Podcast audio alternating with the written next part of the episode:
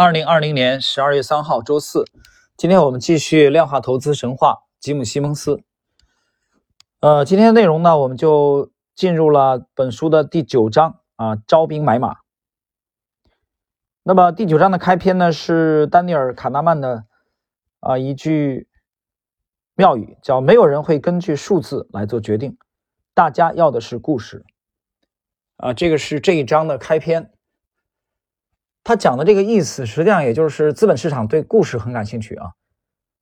在没有人指的没有人指的是在吉姆·西蒙斯之前，没有人是仅根据数字来投资的。呃，这里我解释一下，其实是有的，只不过人很少。谁呢？比如说威廉·江恩啊，威廉·江恩对数字就很感兴趣，所以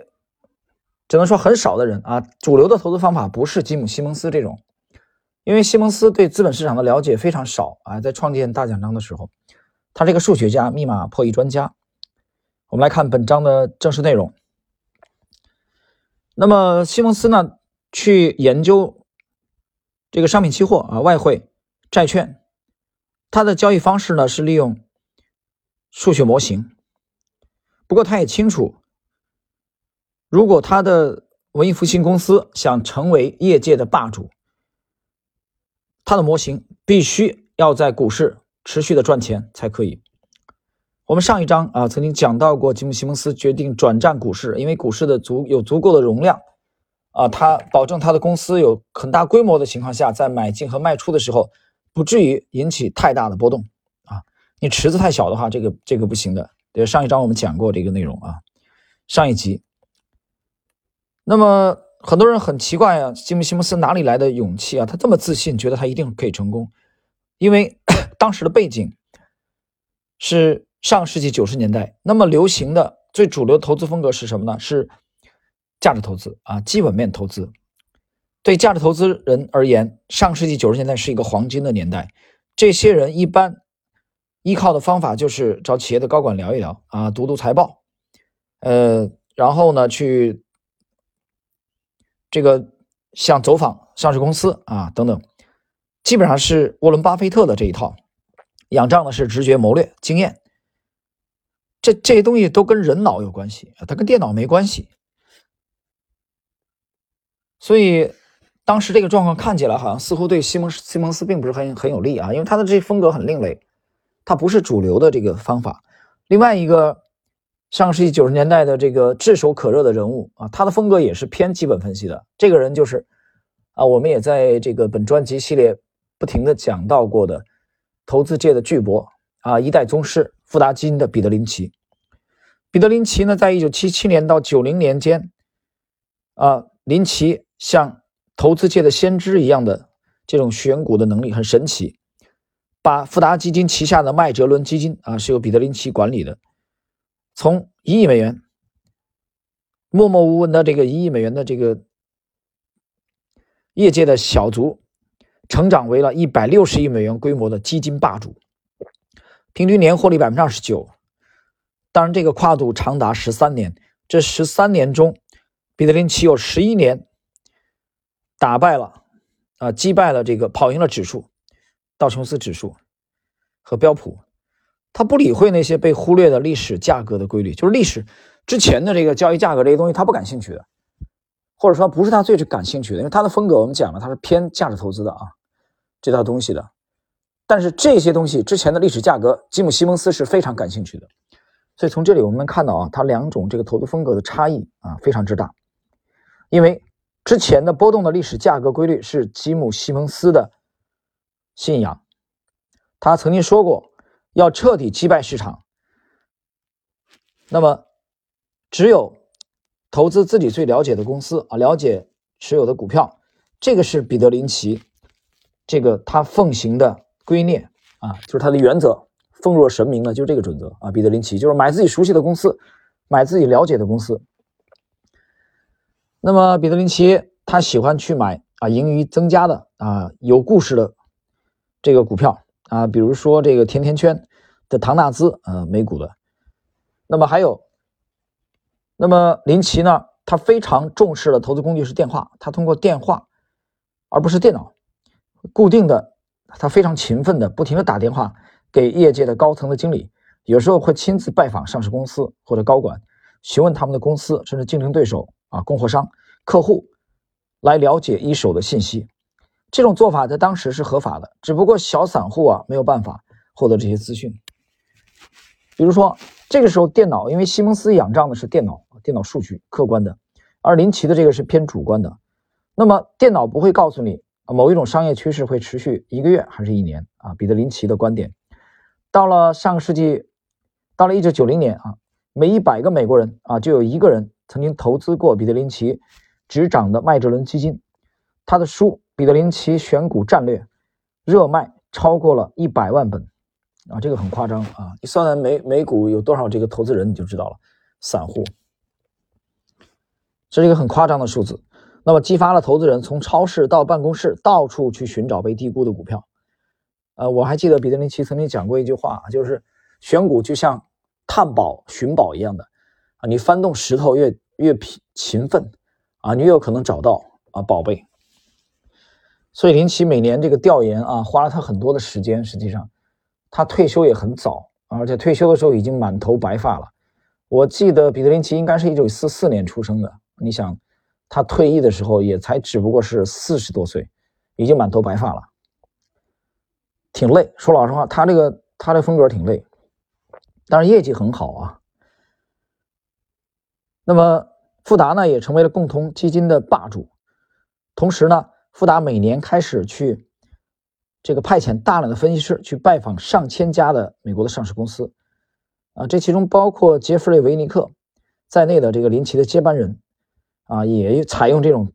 类似田野田间地头的这种寻访的这种方式，想比对手早一步啊，掌握内部的这个信息。而当时这么做是合法的嘛？那么。维尼克要求我们啊，在往返机场的路上啊，跟这个出租车司机聊聊，以掌握当地这个经济或者我们要造访的公司啊，对他们有个了解。这后来这个丹丹尼上节课回忆，他当时是富达基金的一个分析师啊，我们也会去采访公司的员工餐厅啊，去餐厅吃饭或到附近的餐馆，这样就能去向服务生打听那家公司啊更进一步的这个。情况，那么彼得林奇呢和维尼克在波士顿有大笔的这个收入的同时，比尔格罗斯在美国的另一端的加州新港滩替太平洋投资管理公司，简称 PMCO，建立了一个债券王国。停顿一下，解释一下啊，如果你听了我们这个专辑之前系列节目的话，你对比尔格罗斯这个名字也不会觉得奇怪。这个人是美国的债券的天王啊，俗称是老债王，而新一代的债王是冈拉克。呃，我之前曾经解读这个杰西·利弗莫尔的时候也讲过啊，像威廉·奥尼尔、比尔·格罗斯都是杰西·利弗莫尔的忠实的拥趸啊。那么，比尔·格罗斯的办公室里还曾经悬挂了利弗莫尔的这个呃他的大幅的画像。刚才我们讲了彼得林奇啊，接下来我们再讲两讲几句这个关于这个比尔格罗斯啊，他是做债券的。比尔格罗斯呢，他读了爱德华索普那一本《战胜庄家》啊，这个书我们之前提过的，靠着玩二十一点赚来的钱，一路自费念完了商学院。他特别擅长预测全球利率的走向，那么而且思维缜密。鲜明的市场观察和独一无二的造型，闻名金融界。每一天，比尔·格罗斯会穿上定制的开领的这个衬衫，领带随意的挂在脖子上。啊，这个造型来自他有一次做完剧烈运动和瑜伽之后，热到不想把领带领带结打上。啊，就这个人也是一个不太这个穿衣不不讲究的人啊，比较随意随性，跟西蒙斯一样。比尔·格罗斯也用数学的方法分析他的投资，只是他会给他的数学公式添加大量的直觉和这个 谋略。一九九五年，他大手笔压住去赌利率啊会下跌，替他的债券基金赚进了百分之二十的获利。是同类基金有史以来最高的获利。经过此战，比尔·格罗斯摇身一变成为真正的市场专家，投资人封他为“债券天王”。这个称号一直跟随着他，随着他开启长期称霸债券市场的王朝。那么，同一时间，所谓的总体投资人啊，成为报纸头条啊，以个人风格鲜明的手法，令全球政治领袖闻风丧胆。他们并不像西蒙斯。下几千笔这个交易啊订单啊交交易单，他们的庞大获利来自数量极少的大胆压注，以全球政治经济经济的这个变动为赌注啊，这也就是我们下一节要讲的啊这个斯坦利·朱克米勒啊，也有翻译成屈克米勒，是一个人啊，这个人是就是闻名遐迩的投机巨头。乔治·索罗斯的前投资经理啊，麾下的这个投资经理，后来单干了啊。这个人我们之前有过介绍。我们这一章啊，这一章的这这里边，他会这个交替的。比如说，我们这一集讲了彼得林奇啊，介绍了比尔·格罗斯，包括我们下一集开始要简单的介绍一下斯坦利这个朱克米勒啊，他们狙击英镑，这些其实都是铺垫。这些铺垫的目的，就是为了说明一点。啊，说明吉姆·西蒙斯的风格在当时是非常另类啊，非常罕见的。那么，大奖章想再创佳绩，想迈向另一个高峰，开启新纪元的话，必须要开始去延揽人才啊。所以，我们这一集为他延揽人才啊，其实打下了这个铺垫啊，做了一个这个背景的啊这个叙述。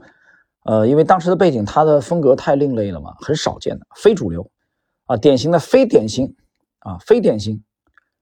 可以说非典型投资风格啊，吉姆·西蒙斯的风格。就这种背景之下啊，吉姆·西蒙斯还是杀出了一条血路，带领大奖章